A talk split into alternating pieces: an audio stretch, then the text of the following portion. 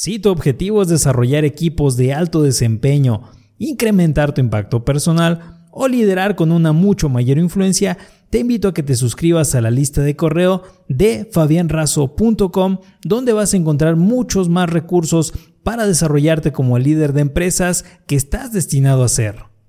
¿Cómo recordar cualquier cosa con el método de Lossi? Según Cicerón, el retórico romano, la técnica de memorización espacial conocida como método de Lossi, lugares en latín, fue descubierta por un poeta lírico y sabio griego llamado Simónides de Ceos.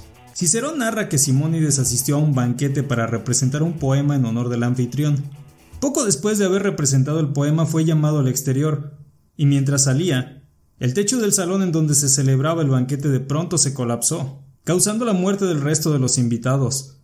Algunos cuerpos estaban tan destrozados que no era posible reconocerlos, lo que representaba un gran problema, ya que era necesario identificarlos para que se pudieran llevar a cabo las debidas ceremonias fúnebres. Sin embargo, Simónides pudo identificar a los muertos dibujando en su memoria visual en qué lugar se había sentado cada uno de los invitados en torno a la mesa del banquete.